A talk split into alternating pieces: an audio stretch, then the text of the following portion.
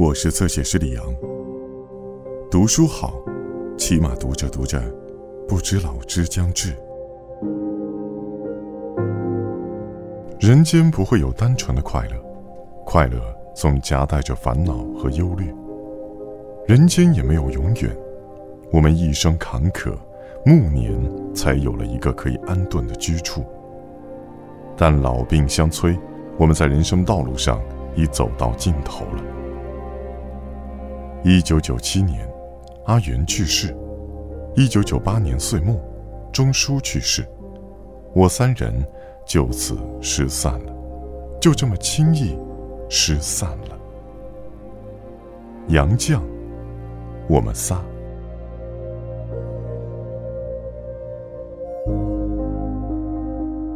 已经是晚饭以后，他们父女两个玩得正酣。钟书怪可怜的大声求救：“娘娘，阿元欺我！”阿元理直气壮的喊：“妈咪娘，爸爸做坏事儿，当场拿货。”我们每个人都有许多称呼，随口叫。做坏事儿就是在他屋里捣乱。我走进阿元的卧房，一看究竟，只见他床头垫上叠着高高一叠大词典，上面。放着一只四脚朝天的小板凳，凳脚上端端正正站着一双沾满尘土的皮鞋，显然是阿元回家后刚脱下的。一只鞋里塞一个笔筒，里面有阿元的毛笔、画笔、铅笔、圆珠笔凳；另一只鞋里塞一个扫床的笤帚把，沿着枕头是阿元带回来的大书包。接下是横放着的一本一本大小各式的书，后面拖着我给阿元的长把鞋拔，大概算是尾巴。阿元站在床和书桌间的夹道里，把爸爸拦在书桌和钢琴之间。阿元得意地说：“当场拿货。”钟叔把自己缩得不能再小，紧闭着眼睛说：“我不在这里。”他笑得都站不直了。我隔着他的肚皮，也能看到他肚子里翻滚的笑浪。阿元说：“有这种阿拉伯吗？”我忍不住也笑了，三个人都在笑。客厅里的电话响了几声，我们才听到。接电话照例是我的事儿，我赶忙去接，没听清是谁打来的，只听到对方找钱钟书去开会。我忙说：“钱钟书还病着呢。”我是他的老伴儿，我代他请假吧。对方不理，只命令说：“明天报到，不带包，不带笔记本，上午九点有车来接。”我忙说：“请问在什么地点报到？我可以让司机同志来代他请假。”对方说：“地点在山上，司机找不到。明天上午九点有车来接，不带包，不带笔记本，上午九点。”电话就挂断了。钟叔和阿元都已听到我的对答，钟叔早已一溜烟儿过来坐在我旁边的沙发上，阿元也跟着出来，挨着爸爸，坐在沙发的扶手上。他学的几句安慰小孩子的顺口溜，每逢爸爸因病请假，小儿赖学似的心虚害怕，就用来安慰爸爸。提了提了耳朵，糊了糊了毛，我们的爸爸吓不着。我讲明了电话那边传来的话，很抱歉没敢问明开什么会。按说，钟书是八十四岁的老人了，又是大病之后，而且他也不担任什么需要他开会的职务。我对钟书说：“明天车来，我带你去报道。”钟书并不怪我不问问明白，他一声不响地起身到卧房去，自己开了衣柜的门，取出他出门穿的衣服，挂在衣架上。还挑了一条干净手绢放在衣袋里，他是准备亲自去报道，不需我代表。他也许知道我不能代表。我和阿元还只顾周末开什么会，钟叔没精打采的干完他的晚事，乖乖的睡了。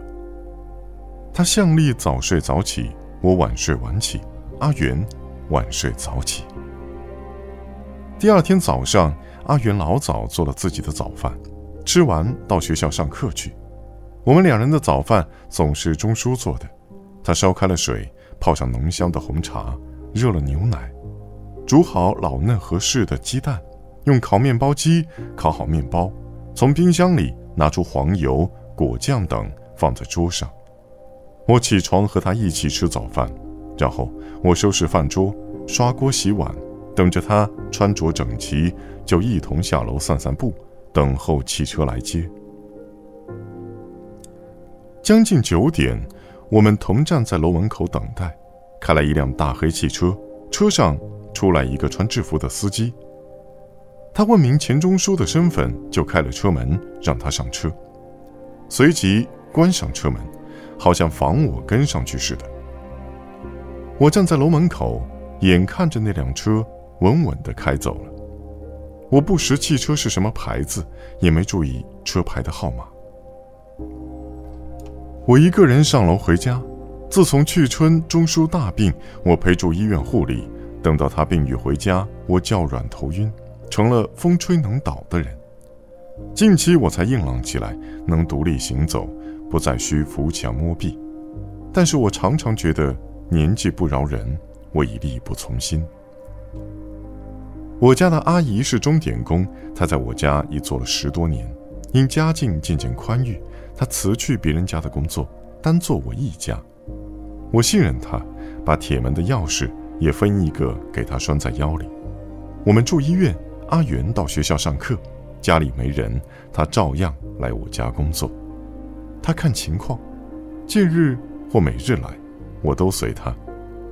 这天他来干完活就走了，我焖了饭，捂在被窝里，切好菜，等钟叔回来下锅炒，汤也炖好了，捂着。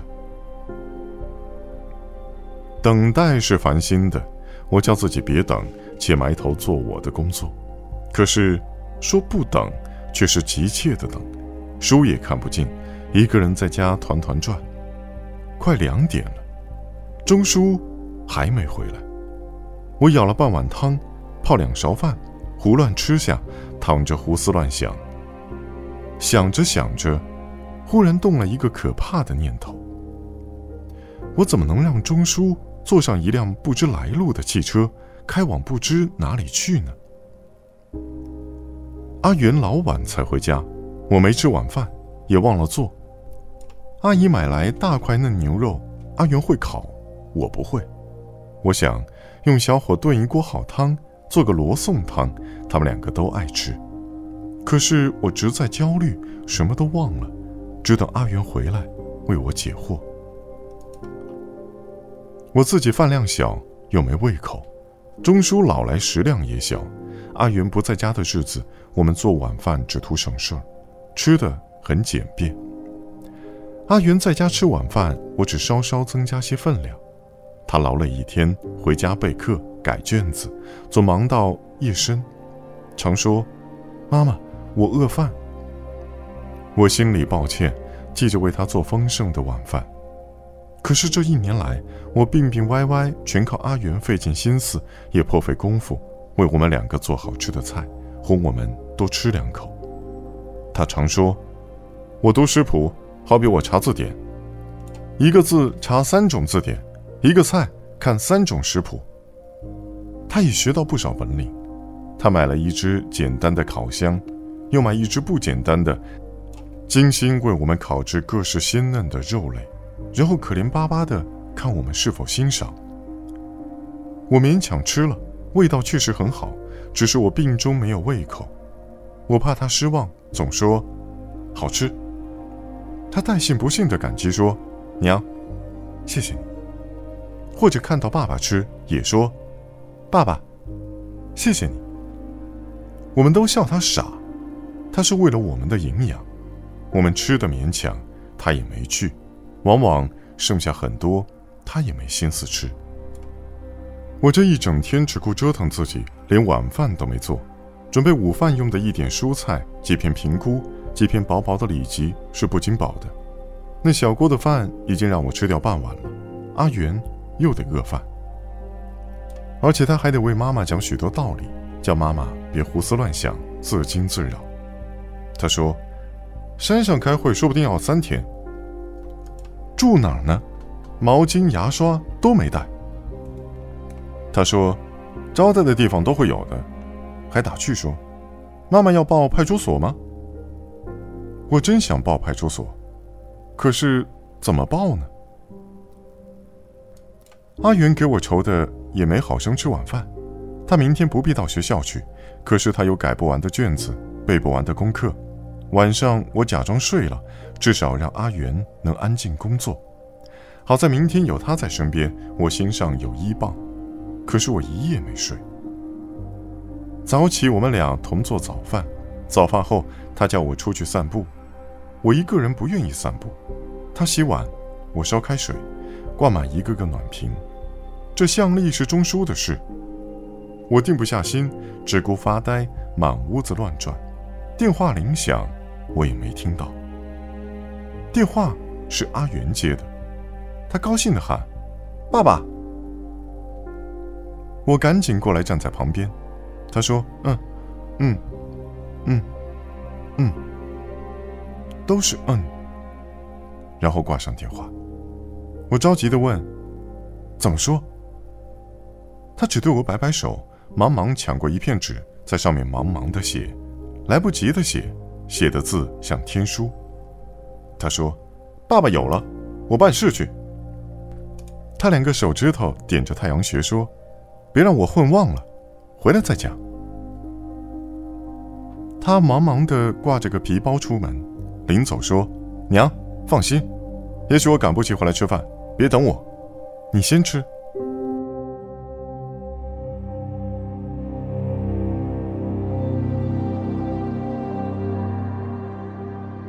更多精彩内容，请在新浪微博、微信公众号关注“侧写师李阳”。